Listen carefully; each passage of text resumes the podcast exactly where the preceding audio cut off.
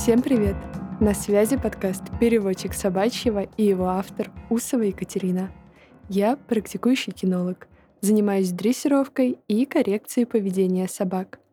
Сегодня хотелось бы поговорить о иерархии и теории доминирования. Тема, конечно, животрепещущая. Кинологи разных школ, владельцы собак могут дискутировать о ней часами — а все дело в том, что понятие иерархии может быть очень размыто и субъективно. В этом выпуске я не буду лезть в дебри этологии и биологии, а постараюсь дать основную информацию в понятном и интересном виде. Для начала историческая справка. Что же такое теория доминирования? Она зародилась в 20 веке. Ее основоположником был ученый и специалист по поведению волков Дэвид Мич. Он занимался исследованием волчьих стай и обнаружил, что вожаком стаи становится самый сильный и агрессивный самец, которому подчиняются остальные. Он назвал такого самца альфа-волком. Что представляет из себя иерархия стаи? Чаще всего это линейная иерархия, в которой присутствуют следующие роли. Альфа. Альфа — лидер стаи. Он урегулирует внутренние и внешние конфликты — принимает решение о жизни стаи и защищает ее. Наблюдая за поведением стаи, биологи заметили, что вожаки бывают разными. Жестокими, способными в целях удовольствия доминировать над другими членами стаи и достаточно агрессивными.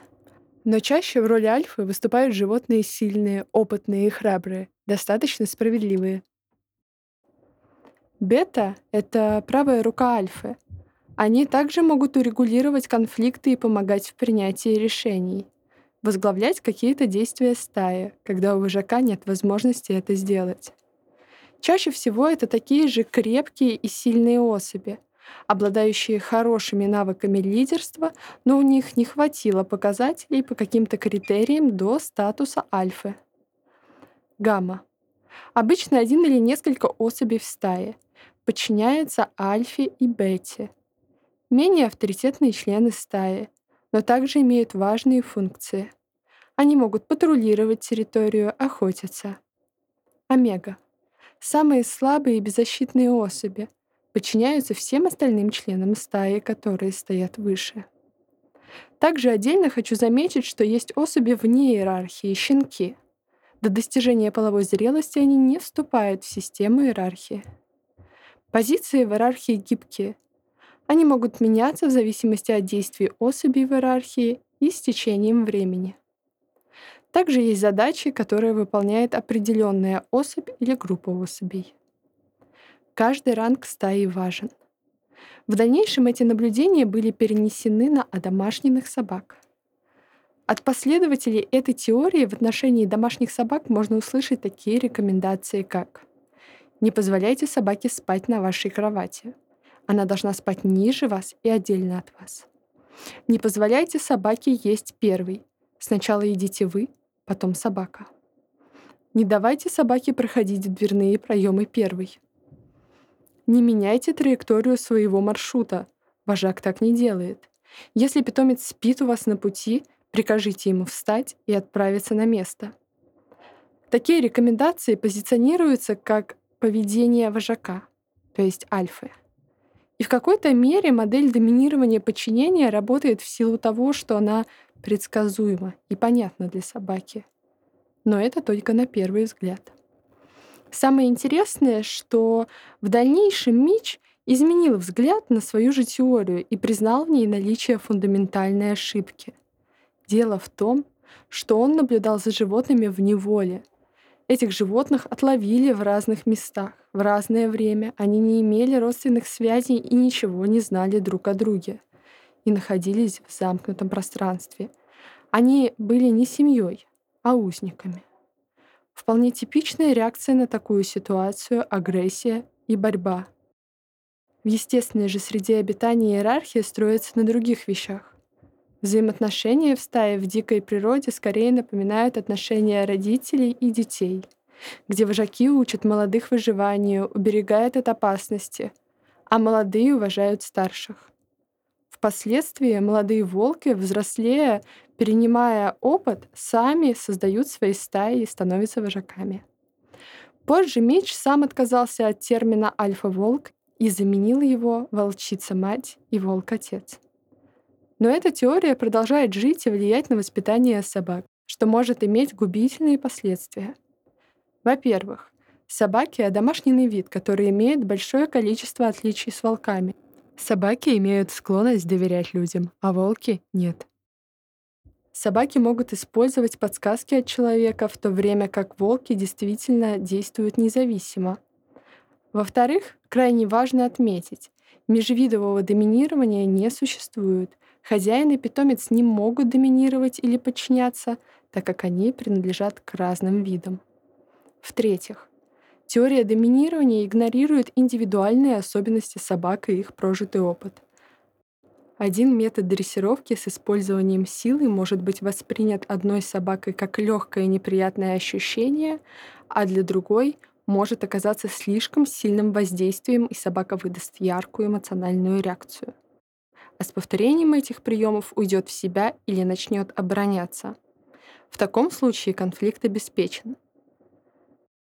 В каждом случае стоит учитывать особенности конкретной собаки и ее прошлый опыт.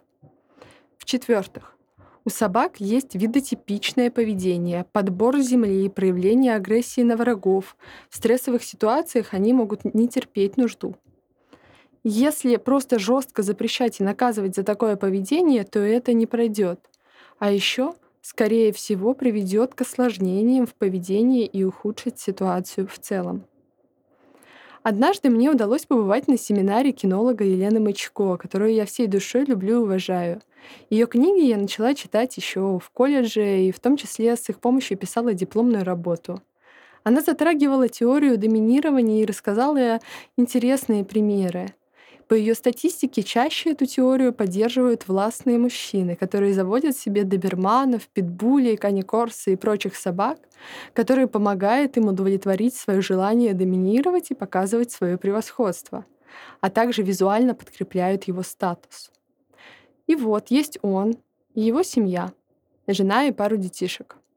Мужчина жесткий, жена покладистая, а дети есть дети — Муж выстраивает жесткие рамки поведения для собаки, шпыняет ее ногой или табуреткой. В случае, если ему показалось, что собака хочет доминировать над ним или просто провинилась. В то время как остальные члены семьи не способны к таким действиям в силу характера или физических показателей. Кстати, я думаю, вы знаете, что иногда особь бета способна занять место альфы, если сможет обойти ее в драке или в других конфликтных ситуациях. Так вот, собака в таких отношениях, безусловно, бета, потому что с ней может справиться альфа. Но не могут справиться жена и дети, соответственно, они ниже по рангу. Так вот, такая бета с определенно подпорченной психикой в связи с жестоким обращением может дождаться момента, когда альфа будет не способен контролировать ее, пьян, болен и так далее. И тогда эта собака обязательно вступит в конфликт и с удовольствием припомнит все табуретки, которые в нее летели. Или в таком сценарии возможна другая ситуация. Альфа покидает стаю на время, уезжает в командировку, например.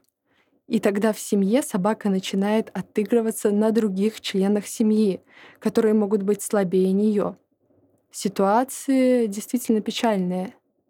Так как же выстроить хорошие, отношения с собакой, не ставя себя в роль альфы. Секрет в том, что вам недостаточно просто быть вожаком в процессе воспитания собаки и жизни с ней. Вам понадобится также быть ее другом, учителем, доктором и совмещать в себе еще множество других ролей. Взаимоотношения собак слишком многогранны, чтобы жестко разграничивать их на позицию управляющего и подчиненного. В воспитании и дрессировке гораздо эффективнее использовать метод положительного подкрепления. Работать, учитывая потребности собаки, мотивировать ее выполнять команды похвалой, лакомством, игрой. Не сооружайте себе ненужных границ. Любите свою собаку, и у вас обязательно все получится. Свои вопросы вы можете задать в комментариях к этому выпуску в чате телеграм-канала. ссылка в описании выпуска. Я буду очень благодарна вашей оценке и комментариям на той платформе, где вы меня слушаете. На связи был подкаст «Переводчик собачьего». Всем пока. До встречи в следующем выпуске.